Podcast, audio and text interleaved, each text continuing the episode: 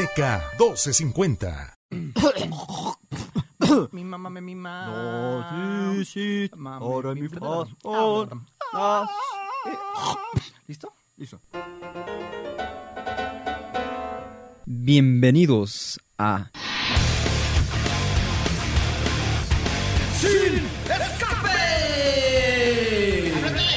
Cuando la lengua se suelta, no hay quien la pare.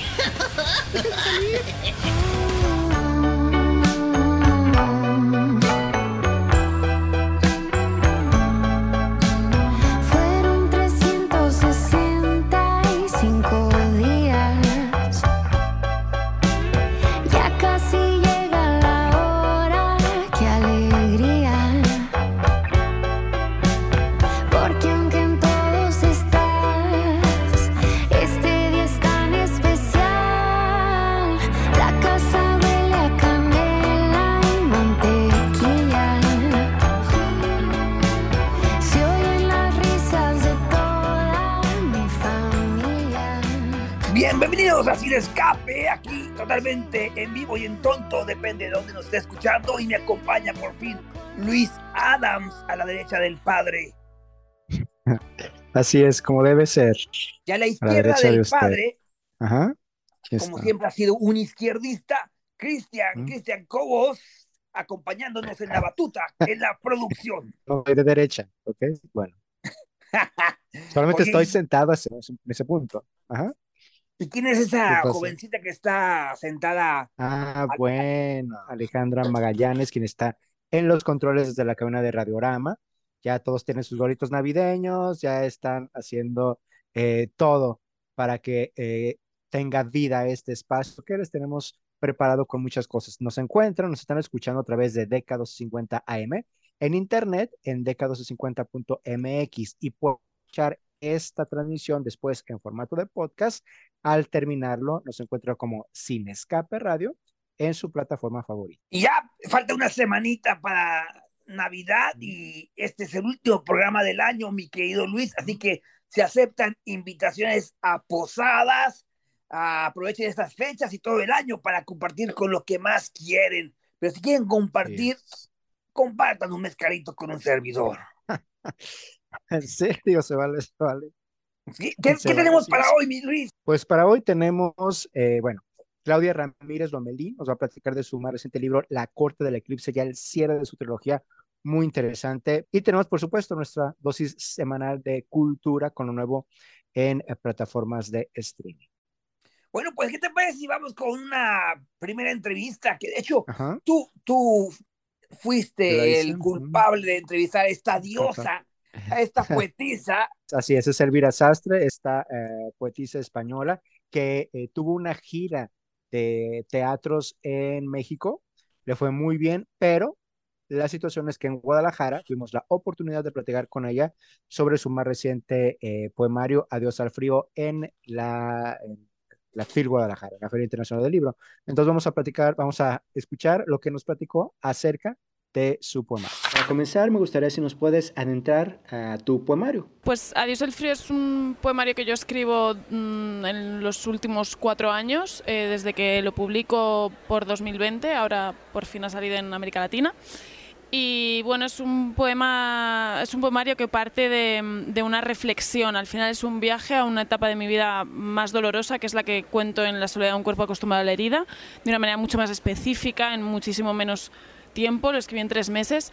Y este poemario, digamos que es un, es un viaje a ese lugar, pero una vez que yo ya me he colocado en otro sitio. Entonces lo hago como con mucha más reflexión, más tranquilidad y sobre todo con la firmeza de saber que vuelvo a eso que me ha hecho daño y que quizá, bueno, vuelva eh, de alguna manera dolorida, pero sin duda mucho más tranquila y también con, con la conciencia de saber que he superado ciertas cosas y que puedo ir y volver según quiero y sentirme orgullosa de ello. ¿Podrías compartirnos sobre la división del libro y la segunda parte, que aborda la muerte y las ausencias? Sí, pues como dices, el libro está dividido en tres partes y la segunda pues eh, versa todo un poco en torno a, a mis perros, eh, los tres que he tenido, que tengo, eh, pero no solamente de los perros sin más, sino todo lo que los animales provocan en mí, todas esas emociones. Empiezo hablando de Tango, que fue mi perro que, falleció siendo muy pequeño. Fue mi primera experiencia con la muerte, entonces hablo a través de esos poemas de, esa experiencia y de, todo lo que lo sufrí, también de lo que lo aprendí. Luego habla de la llegada de viento como un revulsivo, como de pronto pues eh, al- alguien que viene como a limpiarlo todo, a ponerlo patas arriba y hacerte como espabilar un poco y estar bien. Y luego hablo también de la loba, que es mi otra perra, de Berta, que bueno, eh, todos los tres fueron adoptados, pero Berta vino muy mal, la habían maltratado, muy desconfiada, muy asustada, muy delgadita. Y habla un poco de ese proceso con ella, ¿no? que es mucho más salvaje, eh, que todavía le cuesta y bueno, al final el resumen es un poco que ellos me hacen, digamos, conectar con la parte animal que tenemos todos y que creo que los, los humanos, las personas la vamos perdiendo por la contaminación, por todo nuestro ajetreo. Y a mí ese momento de conexión con mis perros, cuando estoy en el suelo jugando con ellos, es como si me, conectara con lo más primario de mí. Entonces es como una vuelta a esa raíz y a esa, a esa primera semilla que tenemos todos, a lo que nos forma y bueno, es un poco, mm, exploro un poco como todas esas emociones en esa parte. ¿Cómo fue tu primera experiencia narrativa en novela con Madrid me mata y qué disfrutas de la poesía y de la narrativa?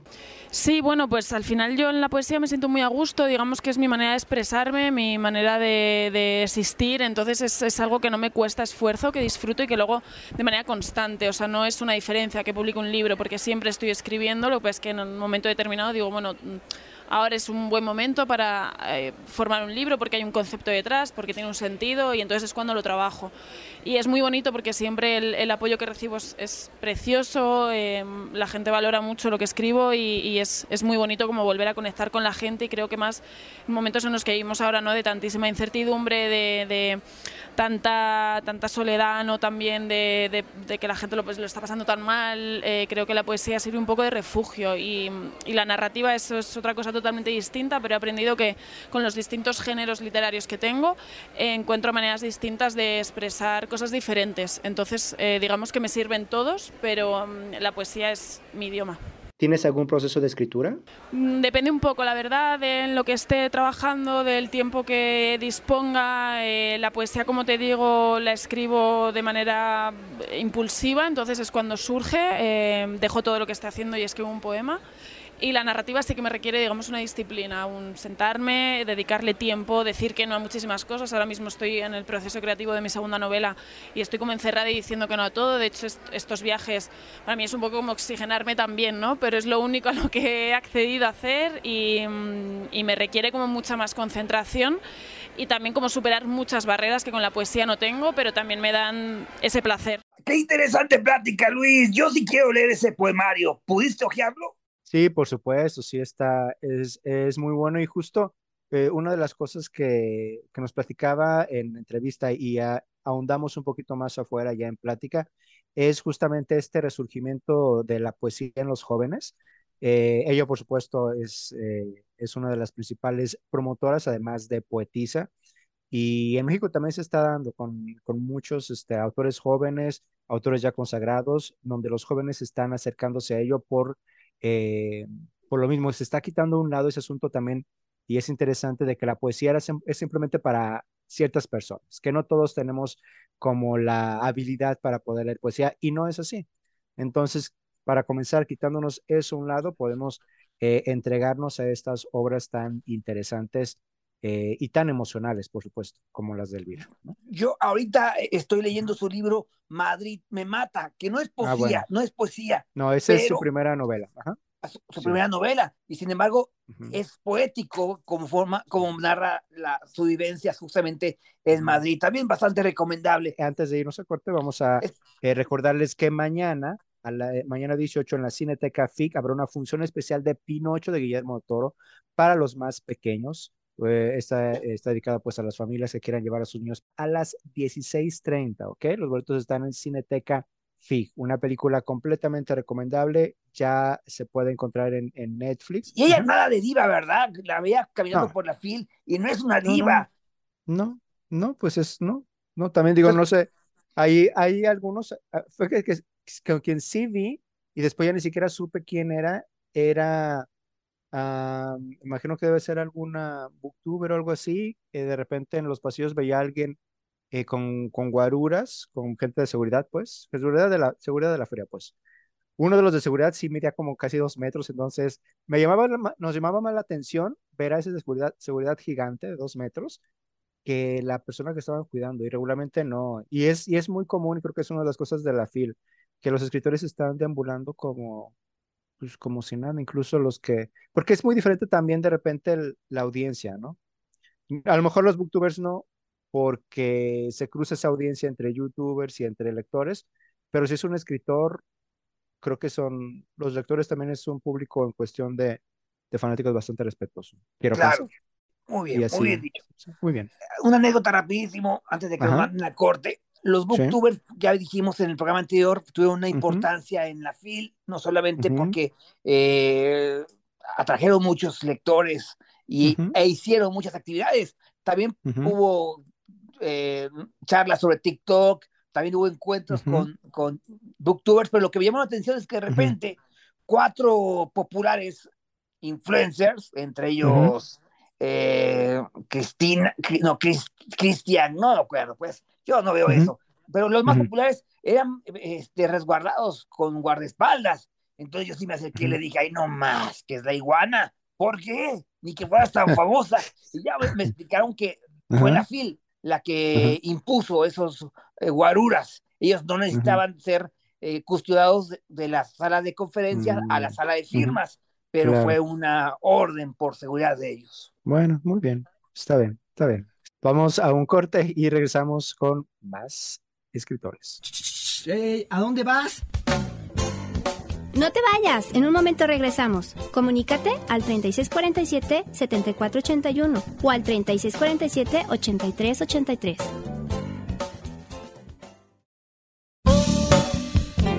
Ya estamos de regreso. Comunícate al 3647-7481 o al 3647-8383.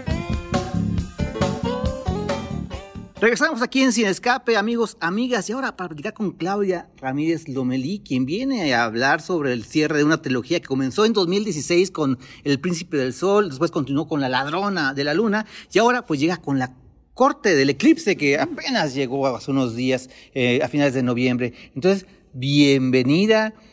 ¿Estás triste por el cierre? Sí, fíjate que sí estoy un poquito emocional por el cierre. La verdad es que es una trilogía, son unos personajes que me han acompañado por muchos años y creo que una de las razones por las que me costó tanto escribir La Corte del Eclipse fue porque sabía que era una despedida y no soy buena con las despedidas, entonces em, cuando lo terminé de escribir fue como un sentimiento de satisfacción y como que todavía no me caía el 20 de que, ok, ya terminaste de verdad. Y hasta ahorita que ya está llegando a manos de los lectores y me mandan fotos de ellos llorando porque ya se acabó, estoy de que sí es cierto, ya se acabó y como que ya me está pegando la tristeza también. Hay que decirle a los redescuchas que no fue una idea de, de mercadotecnia sacar más números. Tú desde que es- tuviste la concepción de, de- de esta historia, ya sabías desde un inicio que querías una trilogía, ¿no? Sí, la verdad es que al inicio cuando recién lo empecé a escribir yo decía de que bueno, este es del sol y el segundo sería de la luna, pero conforme fui haciendo toda la historia y atando todos los cabos en mi cabeza, dije esto no lo voy a poder contar en dos libros, entonces desde, sí, desde muy temprano se decidió que iban a ser tres libros, entonces... me dio mucho gusto poder contar la historia así de forma pausada, que no tuviera que ser como rápido en dos tomos y que sí pudiera, eh, pues sí, hablar de todo lo que este mundo y estos personajes tenían que decir, aunque la verdad siento que es un mundo que empezó como como una bolita de estambre chiquita y fue creciendo y creciendo y creciendo conforme yo más iba escribiendo. Sí siento que Fenray, que es este mundo, tiene mucho más que decir, pero por lo menos el arco de estos personajes eh, sí lo pude cerrar y estoy muy contenta ¿Cuál es con el- cómo lo cerré. El personaje que más vas a extrañar, ¿cuál sería? Ay, está bien difícil. Para mí sí son como mis hijitos y sí los quiero muchísimo. Cuando los hago sufrir, yo también sufro.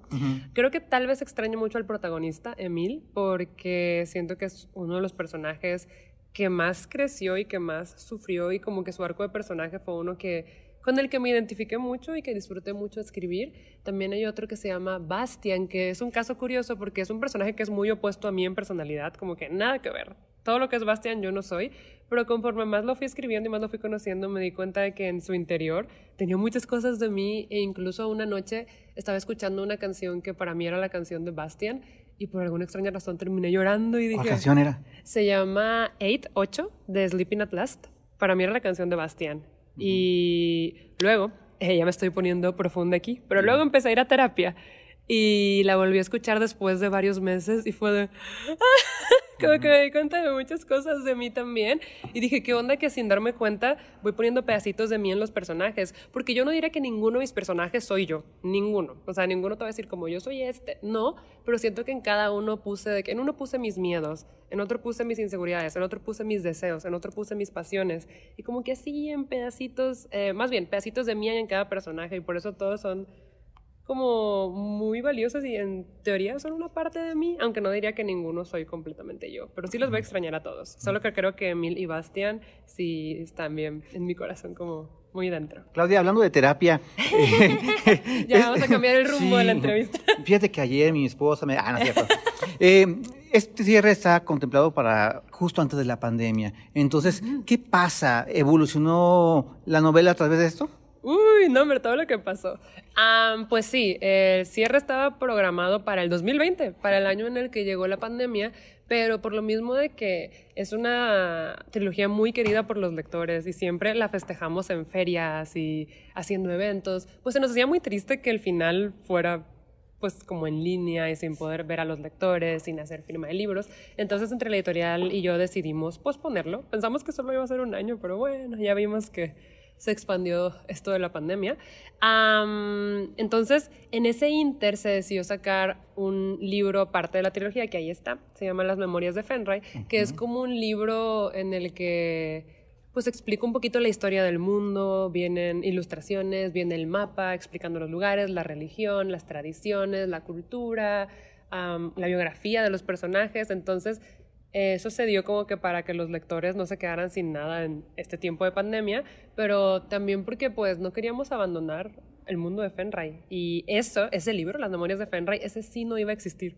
Mm. O sea, de no ser porque tuvimos que posponer la corte del eclipse, ese libro no hubiera existido. Y siento que también me sirvió mucho para sacar cosas que no iba a sacar, porque este mundo de fantasía lo creé con mucho trasfondo y no iba a poder contar todo en la trilogía, porque al final del día los personajes no van a ir a todas las partes del mundo, no van a conocer todas las tradiciones, no van a conocer eh, todos los dioses que hay. Entonces, porque los libros son desde la perspectiva de los personajes. Entonces acá pude hacerlo como desde una vista más general y pude hablar de cosas que yo pensé que no iba a poder mencionar nunca. Entonces a los lectores les gustó mucho. Yo siento que es un libro muy bonito porque como dije también está ilustrado a todo color. Entonces Ujú. es un proyecto del que estoy orgullosa y que no hubiera existido de no ser por la pandemia. Pero también creo que a la corte del eclipse sí le ayudó como tener un poquito más de tiempo de escritura. Siento que en esos años yo también cambié mucho, yo maduré mucho y eso hizo que también los personajes maduraran de alguna forma. Creo que si yo hubiera escrito el final de la trilogía en 2020, no hubiera sido el final que fue ahora, que creo que es el final, no voy a decir perfecto, pero el final que me dejó más satisfecha y que me tiene más contenta, como al fin siento paz de que así debían ser las cosas, cuando en el 2020 todavía estaba muy insegura. Tenía muchas dudas de, ok, así lo voy a terminar, pero no estoy segura y si no les gusta a los lectores y si no me gusta a mí, ¿sabes? Entonces, creo que todo este tiempo me sirvió para plantear mejor mis ideas y tener mucho más tiempo de desarrollarlas, porque pues, fueron más de pues, dos años casi. Ujú. Entonces, sí, creo que sí, me sirvió mucho que se pausara, porque tuve más tiempo de, pues, de desarrollar todo con lentitud y con cariño y con amor y con paciencia. Claudia, imagínate, imagínate nada más que, se- que seas una booktuber, que tengas tu propio canal de YouTube para hacer críticas literarias. Soy eso. Ya lo sé. Y yo, Ya, soy eso. ya lo sé, ya lo sé.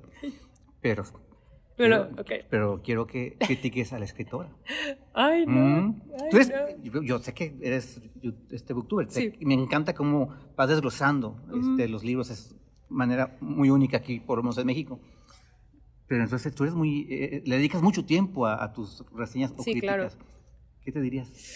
No, hombre, es que yo soy mi peor crítica. O sea, yo mm, todavía no creo, o sea, todavía creo que me falta mucho por aprender. Siento que estoy muy contenta con lo que he ido aprendiendo estos años. Siento que sí he mejorado en mi escritura bastante, pero a la vez sé que me falta muchísimo por aprender y estoy siempre muy abierta a escuchar críticas constructivas y...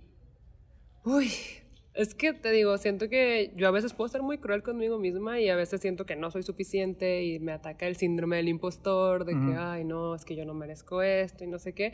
Y por eso trato de ver mis libros con un poquito más de amor porque siempre me estoy yo solita de, no, no, lo haces mal, lo haces mal, lo haces mal. Entonces estoy tratando de como verles lo bueno y pues realmente siempre me estoy criticando a mí misma y por eso trato de ya no hacerlo. Y de todos modos, siento que en mis reseñas siempre trato de ser respetuosa, siempre trato de desglosar de que por qué no me gustó y por qué sí me gustó. Siempre trato de también rescatar como lo bonito del libro, lo que me podría llevar del libro, o aunque se me haya hecho como, ah, para mí no me gustó para nada, de que, pero por lo menos tuvo un buen ritmo, por lo menos estuvo entretenido.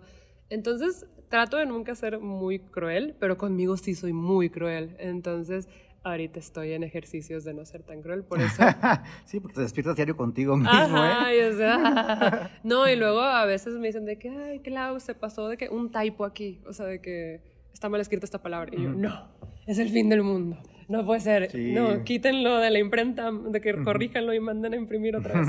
Eliminen todas estas copias que tienen un typo, o sea, como que por cositas chiquititas me, me puedo estresar muchísimo. Y, y es bien difícil, ¿sabes? Porque obviamente desde que publiqué el primer libro dije, ay, yo me dedico a reseñar libros en internet. Obviamente la gente va a ser como, jaja, ahora nos toca. Y sí, sí me llovieron reseñas positivas, pero también negativas. Entonces am, fue muy curioso ver eso, como ahora yo estaba del otro lado, de que ahora tocaba que leyeran mis libros y los criticaran, ya Sí. sea una crítica positiva, una crítica constructiva, o había negativas también. Sí, hay que decir a los lectores, a los radioescuchas, perdón, de que tú pues, desde muy pequeña eres lectora, por supuesto. sí.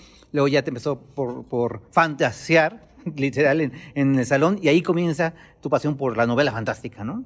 Uy, pues sí, o sea, yo digo que más que todo mi pasión por la fantasía empieza desde chiquita, porque yo era una niña muy introvertida, muy penosa, me costaba hablar y pues me refugiaba justo en la fantasía, ya sea en libros, en cómics, en, en anime, todo de fantasía. Siento que ahí sí me sentía en casa y ahí sí me sentía como, mira, aquí sí pertenezco, porque en el mundo real no me sentía así. Entonces siempre fue como mi refugio y siempre es lo que me ha apasionado la fantasía. Y pues sí, desde, uy, pero sí, en, clases desde muy chiquita, como desde cuarto de primaria, yo ya hacía mis propias historietas de fantasía, pero ahí era diferente, ahí yo era la protagonista, yo era la guerrera con poderes que salvaba al mundo. Y pues era como mi manera de, pues no sé, de, hacerme sentir mejor, como que, porque de verdad sí me sentía muy sola en ese tiempo. Entonces acá, pues yo era la heroína y tenía mi equipo y todas eran amigas. No sé, estaba bonito. La fantasía siempre ha sido mi refugio y pues estoy muy agradecida con el género, mucho, mucho, mucho. A través de tu canal de YouTube, a través de los propios libros y también eh, visitar escuelas, porque eres una promotora este, de los libros. ¿Qué les dirías a los escuchas, sobre todo a los jóvenes lectores o gente que no ha agarrado un libro? ¿Qué les dirías para motivarlos? ¿A leer?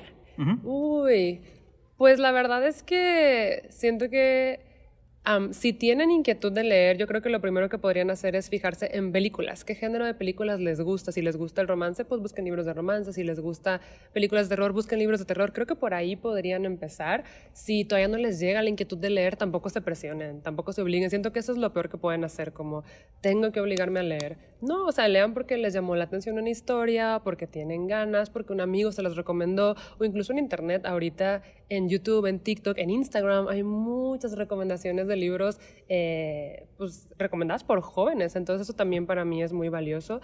Yo creo que leer es muy bonito. O sea, a mí me dio refugio desde que estaba chiquita. Y no solo eso, o sea, me hizo conocer muchos mundos, me hizo conocer partes de mí que no conocía, me hizo verme de unas maneras en las que nunca me había visto. Entonces, estoy muy agradecida con los libros por eso. Y yo creo que los libros me han cambiado la vida. Entonces, eh, tal vez también podrían cambiárselas a ustedes si les dan una oportunidad. ¿Hay algún libro que te haya cambiado en su totalidad? Porque de repente hay gente que prefiere Persona Normal de Taibo o, no sé, Villoro con su, ¿cómo se llamó? El libro, El libro salvaje. salvaje, que van Mm. por, por ese lado. ¿Tú tienes algún favorito que, que- que hayas dicho, este me cambio? Uy, pues de fantasía, claro, desde chiquita. obviamente me gustaban mucho unas historias que se llamaban Witch. Me gustaban mucho, eran de brujitas con poderes. También muy chiquita me marcó El Principito. El Principito siento que es un libro que releía y releía y releía y siempre me hacía sentir cosas muy bonitas, pero el libro que, o sea, literalmente cambió mi vida fue Cazadores de Sombras de Cassandra Clare. Es una saga fantástica muy, muy, muy famosa y me la cambió, o sea, sí, porque sí me gustó mucho, los personajes me enamoraron, eh, me apasioné por los libros, pero me la cambió más que nada porque gracias a esos libros yo descubrí la comunidad de BookTube. Gracias a esos libros yo vi que había personas haciendo reseñas de libros en internet y dije, ah, a mí me gustaría hacer eso. Y con esos libros empecé haciendo mi canal y mis reseñas. Yo por Cazadores de Sombras agarré la cámara y me decidí a hablar de libros a pesar de mi timidez y de que jamás pensé que podría hablarle a una cámara o hablarle a las personas.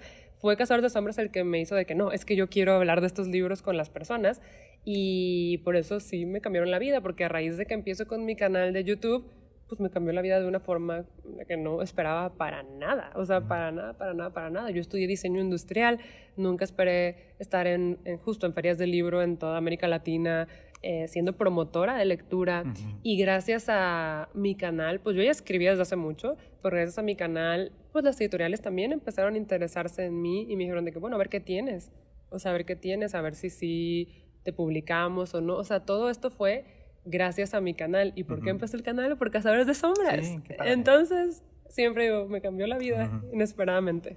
Claudia, ¿algo que quieras agregar? No, pues muchas gracias por la entrevista, la verdad me divertí mucho, me la pasé muy bien. Y pues si no han leído la trilogía, empiezan por El Príncipe del Sol, es una trilogía de fantasía que se basa mucho en el sol y en la luna. Eh, hay personajes muy entrañables, se habla mucho también de la amistad, de la familia encontrada, de los miedos. Y pues sí, nada más los invito a leer la trilogía si no la han leído. El más reciente es La Corte del Eclipse. ¿A dónde vas? No te vayas, en un momento regresamos. Comunícate al 3647-7481 o al 3647-8383. DK 1250 AM. Ya estamos de regreso. Comunícate al 3647-7481 o al 3647-8383. Estamos con Mónica Broson, quien en esta ocasión presenta su más reciente libro para niños, Toto, el cual además es ilustrado por su hermano Carlos Beltrán. Toto pertenece a una familia de payasos que desde muchas generaciones atrás ha hecho reír a niños y él quiere seguir con esta tradición. Sin embargo, Toto tiene un gran problema, le tiene miedo a los niños. Mientras supera esa fobia, deberá ejercer otros oficios, pero su talento como payaso no lo podrá ocultar, lo que le causa algunos conflictos. Un día conoce un niño que le tiene miedo a otros niños y así juntos emprenderán el camino para vencer sus temores. Para comenzar me gustaría si nos puedes platicar un poquito de qué te inspiró a escribir este libro. Es un libro que apareció en la serie Azul, que es como para niños de a partir de 7 años y cuya idea surgió en colaboración con mi hermano, que también hizo los dibujos. Eh, mi hermano es mi hermano menor y a menudo tiene muchas ideas. Así le surgen ideas, ideas, ideas. Y algunas de ellas yo las tomo, las aterrizo, las desarrollo. Y esta fue una de ellas. A él se le ocurrió la idea de un payaso que teme a los niños.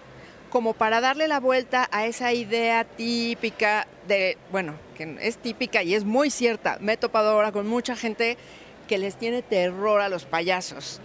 Eh, darle la vuelta y plantear la idea de un payaso que tiene miedo a los niños y que además viene de una familia con gran tradición y abolengo payasil.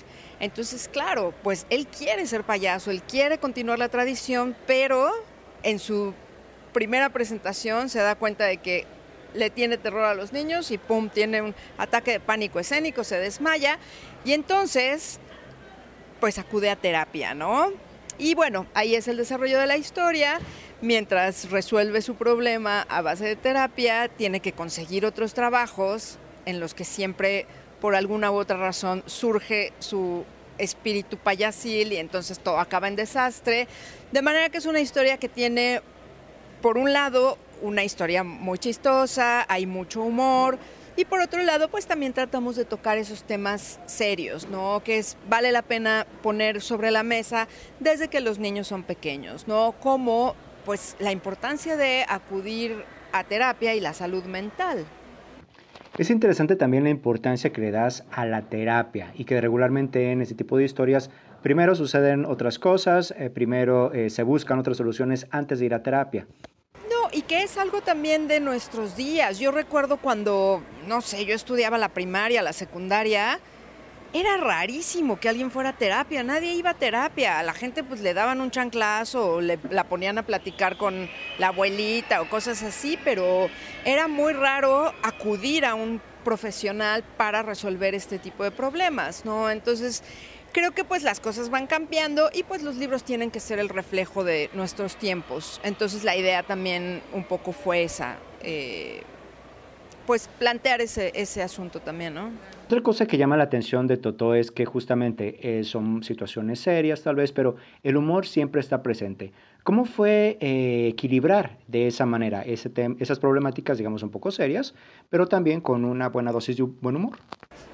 Es que yo creo que cuando uno quiere hablar de, eh, bueno, en mi caso es básicamente cuando quiero hablar de cualquier tema, incluso todos los libros que yo tengo aquí, particularmente en ediciones SM, por alguna razón todos me salieron muy chistosos. Fueron, fue mis inicios. Yo publiqué mis primeros libros aquí en SM y todos tienen una carga muy importante de humor. Incluso, bueno, este Toto también es porque va dirigido a lectores más jóvenes, ¿no? Entonces ni modo de echarles un rollo ahí todo deprimente, pues no. Pero, por ejemplo, tengo uno que se llama 36 kilos, que es ya de la colección Gran Angular, dirigido a jóvenes y que habla de trastornos de la alimentación, de anorexia en particular, y también me salió chistoso.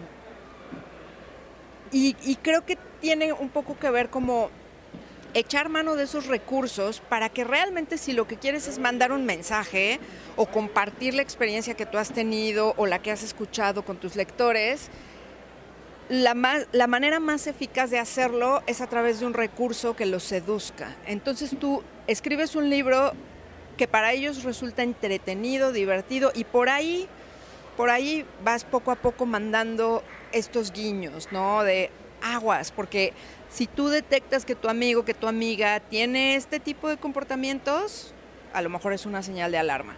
Pero todo envuelto en esta narrativa enganchante, humorística, horizontal, ¿no? Con la que ellos puedan identificarse muy bien.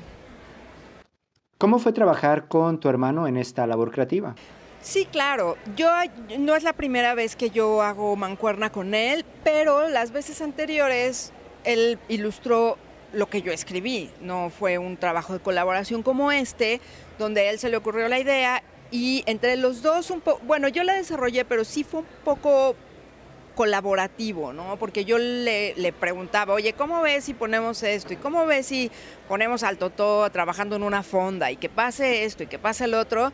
Entonces sí fue ese trabajo conjunto y él lo mismo, ¿no? Iba ilustrando o de repente a él se le ocurría una ilustración que resultaba visualmente muy atractiva y me decía, ¿cómo ves que esta ilustración y pues desarrolla esta parte del texto? Entonces sí realmente es un trabajo conjunto y pues claro, quedamos los dos muy satisfechos porque pienso que cuando se, trabaja así, pues el resultado es compacto y es congruente, ¿no? Y es interesante ver también eh, cómo el texto se complementa con la imagen y viceversa pues son complementarios en este caso, que no pasa en, digo, también depende, y estos son como, como directrices editoriales, que depende de la edad al que va dirigido el libro, eh, es la cantidad de ilustraciones que se tienen y cómo funcionan estos para complementar el texto o pues nada más adornarlo, ¿no? Mientras más texto, pues menos ilustraciones y tienen una función distinta. En este caso creo que sí hay un como una amalgama interesante y como que se comparte la responsabilidad de la narrativa. Eh, algunos dicen que los niños de ahora son diferentes, que vienen con otro chip. ¿Cómo es para ti como escritora el mantenerte al día con de alguna manera mm, la necesidad de los intereses de los niños para poder lograr publicaciones como esta? Yo creo que no solo con los niños, yo creo que cuando escribes, cuando vas a hacer de, de la escritura tu forma de vida, tienes que ser muy atento y saber escuchar y saber escuchar y escuchar y escuchar. Y de todo lo que escuchas, puedes crear a tus personajes. Entonces sí, claro que hay que estar consciente de, las, de los gustos de los niños, que son también tan distintos de los gustos de nosotros ahora y de los que tuvimos cuando fuimos niños, ¿no? De todas estas ideas, cómo va cambiando el mundo, cómo van cambiando los conceptos, cómo ellos ya nacieron en una era digital, de manera que pues ya cuando se, me atora a mí algo con el celular, pues le hablo a mi sobrino, ¿no? Oye, ya se me detrabó esto. Y ellos ya saben, es para ellos muy natural. Entonces, bueno, claro que hay que estar al día. Yo trato de bueno, no, no solamente por trabajo, por gusto leo mucha literatura infantil. Yo creo que la mitad de lo que leo cada año son libros para niños y jóvenes, la mitad o más. Trato de ver películas, me llamen la atención o no. Cuando veo también que una película tuvo mucho éxito, yo digo, bueno, pues a lo mejor no me gusta y a lo mejor voy y no me gusta, pero trato de, de detectar y entonces pues hay que tratar de comprender por qué. ¿no? Aunque al final no lo compartamos. En el caso también de la interacción que hay del niño, que, que le asustan los niños, eh, ¿puedes platicarnos un poquito justamente acerca de este cambio, de esto que sucedió, eh, sobre todo a raíz de la pandemia, eh, la, el que los niños regresaran a la escuela, el que volvieran a interactuar entre ellos?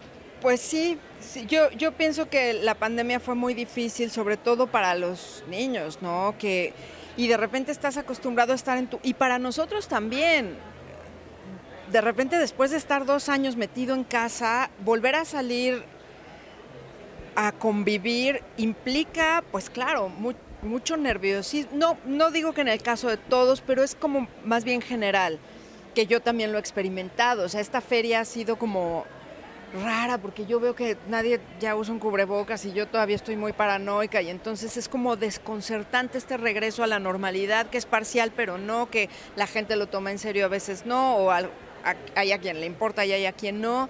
Es raro, ¿no?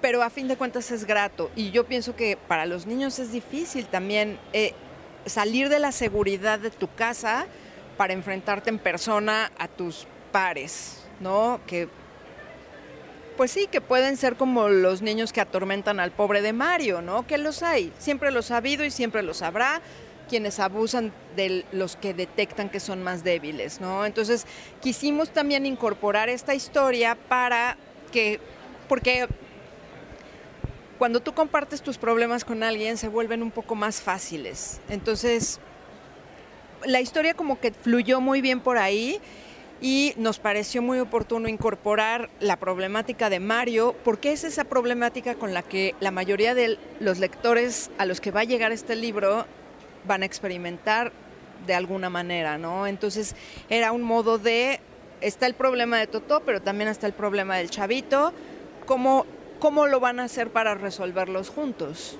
Sí, yo creo que conforme vamos creciendo se nos va llenando la cabeza de más y más y más y más telarañas.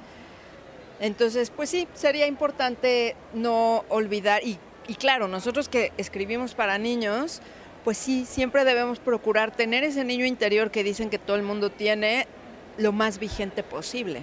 Muchísimas gracias, Mónica, por el tiempo, por la entrevista. No lo olviden, Toto ya se encuentra en las mejores librerías y también en línea. Y vamos a un corte comercial y regresamos en Sin Escape. Hey, ¿A dónde vas?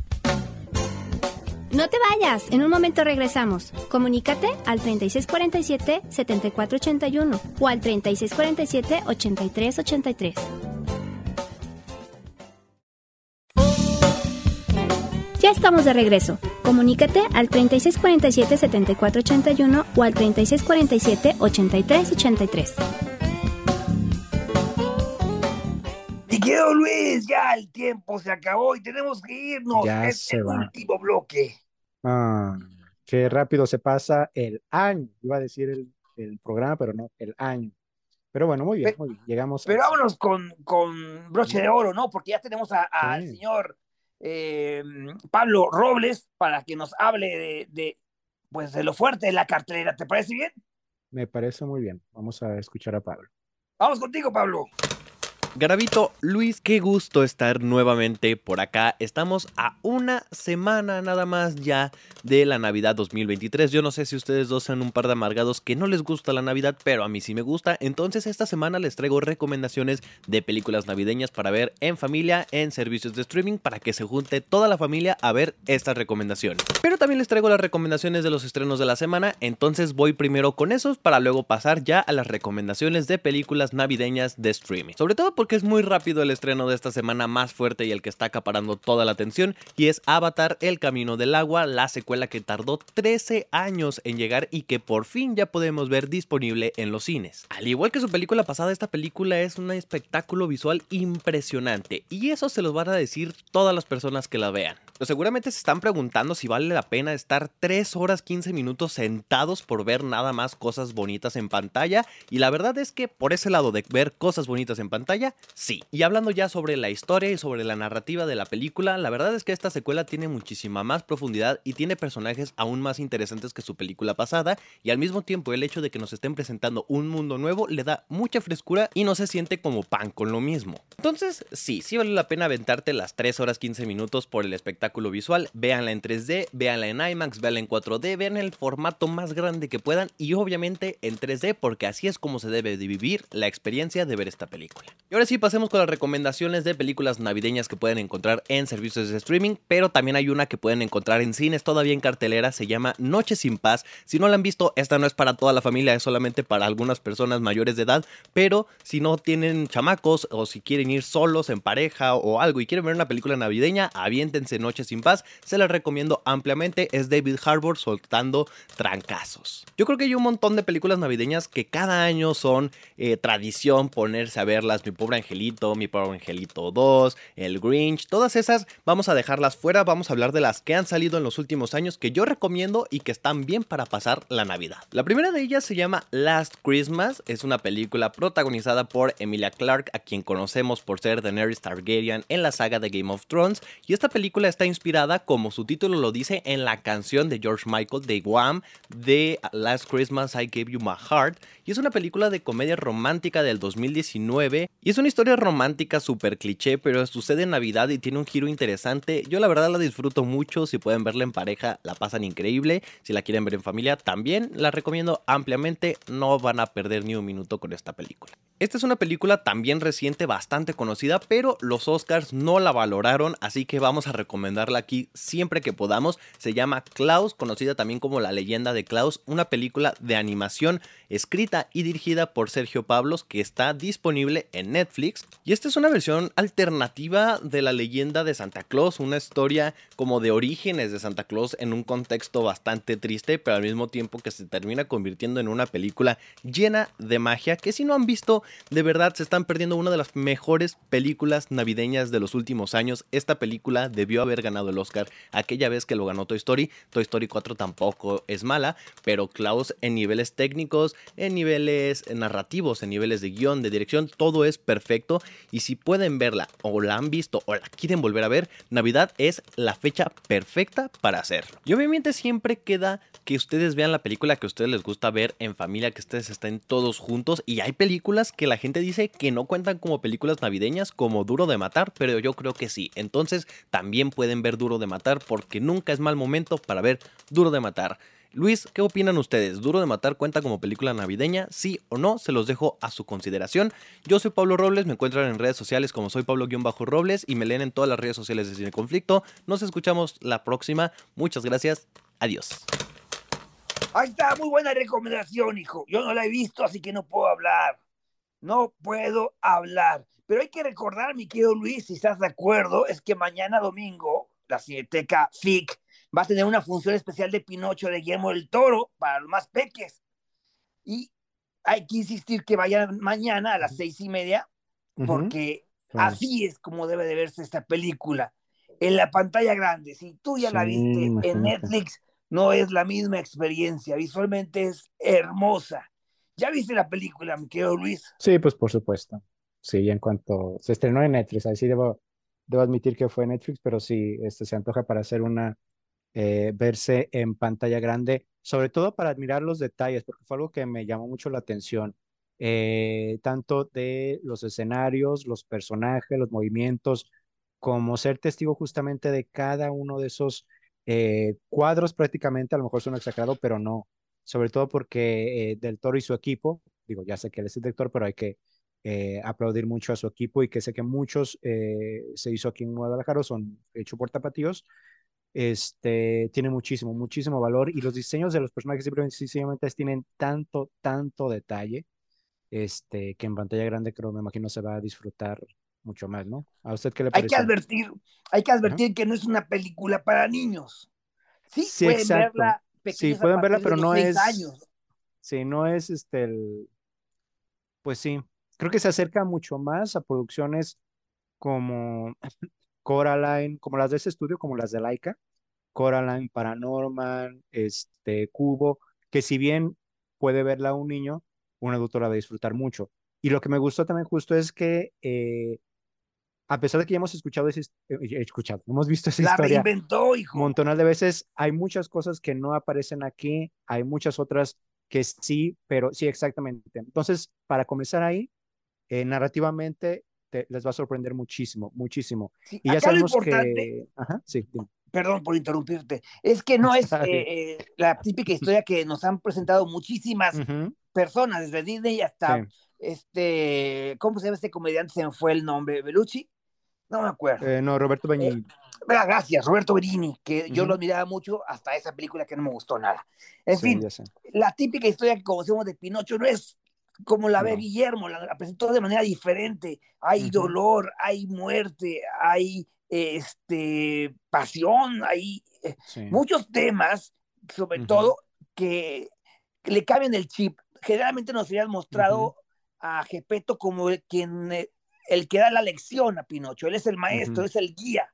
Pero acá es al revés. Pinocho es quien se encarga de dar la lección o lecciones importantes a, a- a su papá Gepetto. Vas a Sí. llorar, vas a reír y sobre todo vas a memorar esta película, que por cierto ya está nominada en los Globos de Oro como mejor película animada, mejor canción original y mejor música. ¿eh? Así que yo espero que, sabemos que es la antesala de los Oscars, yo espero que también pase esto, aunque yo apostaría, hijo, en que Ujú. estuviera nominada como mejor película animada, pero también como mejor película. Así Sí, digo, no hay, no hay, no creo que haya mucha duda en eso, sobre todo porque, eh, digo, no, no menosprecio, sino el hecho de que ya se han ganado su lugar tanto él como Iñárritu, eh, me refiero porque ellos dos tienen película este año, de ser nominados. Entonces ya los, eh, los integrantes de las academias, de la prensa extranjera, de, eh, del círculo de, eh, de críticos, de los propios, del propio, ¿cómo se dice? Propio sindicato, ya voltean a ver sus producciones. Entonces eso es muy bueno. Así que ya tienen casi, casi asegurado alguna que otra nominación. Aquí más bien la sorpresa sería que no los nominaran, pero es algo que ya se lo han ganado, pues, al, al paso de su, de su trabajo y de los años. Hijo, y lo que me llamó la atención respecto a los. Globos de Oro es que no brilló la película de Iñárritu, Bardo, que también Bueno, ya sí, se estrenó este fin de semana en. Netflix. La verdad que lo lamento tanto porque es una gran película, pero no le hicieron caso en ningún rubro. Bueno, sí es cierto. Pero ahí está Avatar. O sea, digo, ya sé que ellos la ven antes que todos nosotros, pero ahí está Avatar este, nominada en todos. No en todos, pues nominada en varios. Y sí es cierto, sí, dejaron de un lado, por ejemplo, esta, esta producción de Bardo. Muy cierto.